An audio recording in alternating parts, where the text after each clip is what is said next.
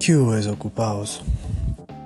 ¿Qué andan haciendo? Bueno, no podemos hablar de tú a tú, no nos podemos enviar mensajes, pero ustedes están aquí porque les tengo un abrebocas a mi historia.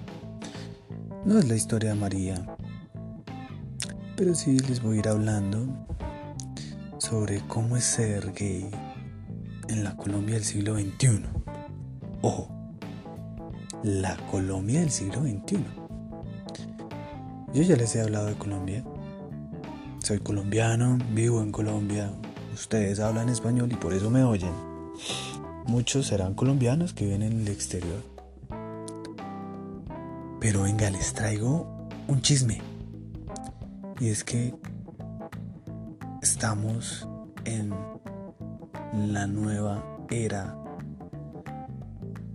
donde hay tanta libertad en el mundo, pero hay tanto sesgo y hay tanta atadura aún. Que lo que les voy a contar en los próximos capítulos se va a hacer totalmente agobiante. Pero bueno, sin más, empecemos. Entonces, cierren sus ojos. Vamos a ir al 2013. Yo no sé usted qué estaba haciendo en el 2013 ni me importa. Pero quiero contarle cómo ha sido mi vida desde el 2013. Del 2013 hacia abajo ha sido una vida como cualquier otro niño de closet, como cualquier otro niño que tiene inconvenientes en su hogar, inconvenientes emocionales. Esas son cosas que ustedes hasta de pronto lo han vivido. Pero ¿dónde está lo emocionante? ¿Dónde está lo chévere, el picante de la historia? Sí, pues está 2013 en adelante. ¿Por qué? En el 2013 me enamoré, mis queridos amigos. Me enamoré. Ay, Nico, ¿qué va usted que se va a enamorar? ¿Tenía cuántos años? Pues, hombre, uno se enamora muchas veces en la vida. Ese 2013 se convirtió en uno de los años más tormentosos de mi vida. ¿Por qué si me acaba de decir que se enamoró? Por lo mismo. Enamorados se cometen errores. Les voy a contar el error que tal vez cometí. Ahora, ¿cuál fue ese error? ¿Cuál fue la equivocación? Imagínense que yo, enamorado, hice muchas cosas, pero la que rebosó el vaso, como decimos aquí, la gota que rebasó el vaso, o que rebosó, bueno, si hay alguien aquí que trabaje en la Real Academia Española, entonces me manda un correo y toda la vaina, entonces yo lo corrijo, ¿ok?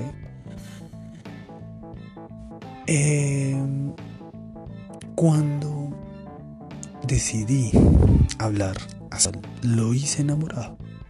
Lo hice enamorado, calculen ustedes, si uno enamorado y borracho llama al ex a la madrugada pidiéndole perdón si usted no la haya embarrado, llorando que porque lo extraña, pues imagínense uno enamorado y con ganas de tener una familia donde pues tú pudieras llevar a tu novio, tú pudieras llevar a tu pareja, pues no lo hablo solo en el ámbito para hombres, sino también para las mujeres que son lesbianas y quieren llevar a su chica a casa. Pues hombre, uno hace cosas por amor, como dicen en Hércules. A veces se hacen locuras por amor. Y sí, uno de pendejo se pone a hacer vainas por amor. Y ese fue mi error. No pensar, no pensar en las consecuencias que me traía hablar ese día. Pues bien, mi madre estaba sentada, recuerdo tanto, un lunes, lunes, un cielo maravilloso, un aire espectacular en el conjunto residencial donde vivo yo. Y pues mi mamá se estaba maquillando, tenía que salir pronto para sus cursos de panadería. Y eh, me acerqué y le dije que iba a venir un amigo a la casa. Ah, ¿quién va a venir? Yo no, es un amigo, ta, ta, ta, del colegio. Pues así fue. El tipo llegó, ya se fue. Obviamente, este hombre era muy evidente. Era demasiado evidente, por amor a Dios. Y usted dirá que es ser evidente. Pues que me traía detalles. Me traía comida. Me miraba con cara de pendejo, como yo lo miraba a él también. Y nos fue solo una vez. Fueron muchas veces que traje yo a este chico a la casa. Tenía un nombre totalmente asonoro, un nombre horrible que me parece horrible. Y que no lo voy a mencionar porque tal vez alguno de ustedes se llame así. Pero simplemente, pues mi nombre tampoco es muy lindo, pero pues uno tiene que hacerse con lo que hay. Pero no me gusta el nombre. Y por esa sencilla razón no lo voy a mencionar y ustedes tampoco me pueden obligar a que yo incluya en la historia el nombre del tipo. Entonces ustedes póngale como quiera, si le quiere poner Filadelfo, póngale Filadelfo, si le quiere poner Rómulo, póngale Rómulo. Si usted le quiere poner Federico, póngale Federico. Lo que usted quiera, póngale el nombre que usted quiera. Así lo vamos a referenciar. Dentro del marco de la convivencia del hogar, todo era maravilloso ¿Por qué? Porque pues era una mamá dedicada a su casa. Mi papá súper trabajador, mis hermanos, eh, mi hermana en el colegio conmigo. Mi otro hermano pues eh, arquitecto, graduado, saliendo adelante en un país extranjero. Que tampoco lo voy a mencionar porque yo no sé si alguno de ustedes vive allá. Ustedes, ah, no, que el tipo no para Panamá, toda la cosa. Bueno, ya les dije qué país era. Sí, se fue para Panamá al paraíso fiscal guste, o no les guste, sí, Panamá es un paraíso fiscal.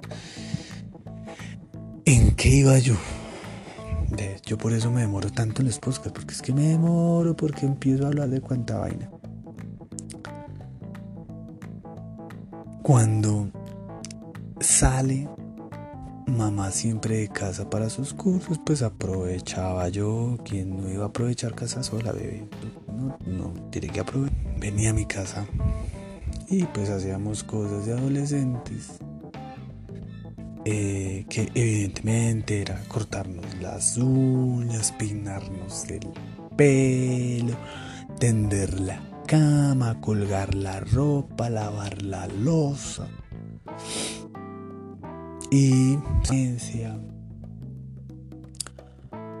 Pues imagínense ustedes si sus papás no se dan cuenta que algo raro está pasando entre ustedes dos, porque sus papás son unos pendejos y no se dieron cuenta de nada. O simplemente sus papás no les pusieron atención. Pero como los míos bebían con los ojos encima de mí, pues a que algo pasaba. Y ahí es donde, como se dice aquí en Colombia, empieza Cristo a padecer. ¿Y por qué empieza Cristo a padecer? A ver. Una tarde de jueves, mi mamá también me pregunta, bueno, primero me llama, me dice, este chico, ven acá. No, ella no habla así, entonces me dijo Nicolás. Y yo con mi vocecita de tarro que están escuchando, señora. Entonces subí yo, ta, ta, ta, ta, ta. Entonces me dijo, ven, siéntate acá me senté en la cama de ella, ella se sentó en su mesita de, del tocador y me dijo que qué era lo que pasaba entre este tipo y yo. Pues al llover, juzguen ustedes. Y pues me importa lo que piensen porque igual no me lo pueden hacer llegar. Entonces no vas a saber qué piensan. Y me dicen mi corazón. Cuéntele. Yo, ah, contémosle entonces, ¿no? Es que eh, el hombre me gusta, yo le gusto y estamos saliendo. Somos novios. Pero Dios, ¿para qué me dio boca para quedarme callado? Pues no. Pues no, porque desde ese momento se rompió el lazo familiar. O sea, fue el escándalo. O sea, ustedes no se imaginan que es que tu madre te grite, te patalee, se sienta presionada de contarle a tu papá, pero sabe que si le cuentas, tu papá va a actuar de la peor manera posible, que tu familia te va a rechazar porque es una familia totalmente católica, ortodoxa, o sea, el patriarca que hay por allá en los países ortodoxos queda chiquito a lo que son mis familias, mis familiares, perdón. Entonces, eh, empiezo yo a tener problemas emocionales, o sea, de estabilidad emocional, por un molestado. Estaba siendo juzgado, estaba siendo matoneado, estaba siendo señalado. Y ahora en mi casa me dio por abrir la boca y entonces también estaba siendo señalado, juzgado y violentado psicológicamente por mi mamá. Pero como una mamá se va a atrever a hacerle eso un hijo, no, mis, no, no, no. Obviamente yo no puedo venir a... Ah, ah, ah, mi mamá es la villana de la historia, no, obviamente no, no, no lo es. Pero sí ha tenido varias connotaciones fuertes en la historia. Pero bueno, sigamos. Sigamos porque yo me, yo me desvío y ustedes ya debieron haberle puesto pausa a esto. El día que siguió después de, de aquel día que le conté fue el más chistoso de todos.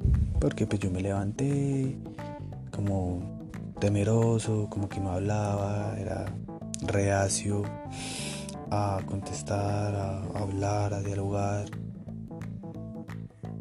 Pues este chico siguió viniendo a casa, mi mamá pues lo atendía bien, como si fuera eh, algo normal. Pero bueno creo que hasta aquí les voy a dejar. En resumen, abrí la boca cuando estaba en mi peor momento. O sea, estaba por allá violentado en el colegio por, por personas que querían hacerte daño, señalado por compañeros que no entendían porque en su cabeza no estaba contemplada una relación homosexual entre hombre hombre y mujer mujer. Y como dijo la, la, la candidata entonces hombre con hombre mujer con mujer en el mismo modo en la forma contraria. No no no no la gente no estaba preparada para eso y menos en un colegio de un municipio como lo decía les voy a decir dónde vivo Facatativa Colombia. Y búsquense, búsquense ahí Fagatate a Colombia. Es un pueblo maravilloso. ¿Para qué? Pues, y yo digo es un pueblo porque es un pueblo. A mí el que me venga, ah, ¿qué te pasa ahí? Ah, que allá es ahí una ciudad grande, grande. esto es un pueblo. Es Danico, pero que ahí debe ser una clase. No, no, importa, esto es un pueblo. esto no es una ciudad, esto no es un municipio, esto es un pueblo con mucha gente. Y ahora menos con el drama eh, de las diásporas de otros países. Pues bueno, el error, el error, abrir la boca cuando no hay que abrirla. No abran su boca cuando no la tengan que abrir. La boca se cierra para comer y para salvarse el pellejo. Sencillamente no pude como tal mantener una estabilidad emocional. ¿Por qué? Porque no es fácil tener problemas en tu casa por tu orientación sexual y tenerlas en el colegio también. Imagínense, yo tenía 16 años. 16 años, yo no tenía nada, tenía 16 años. ¿Cómo me afectó eso? ¿Cómo estoy ahora? cómo transcurrió la historia con este tipo. Es que ya no les he contado todo.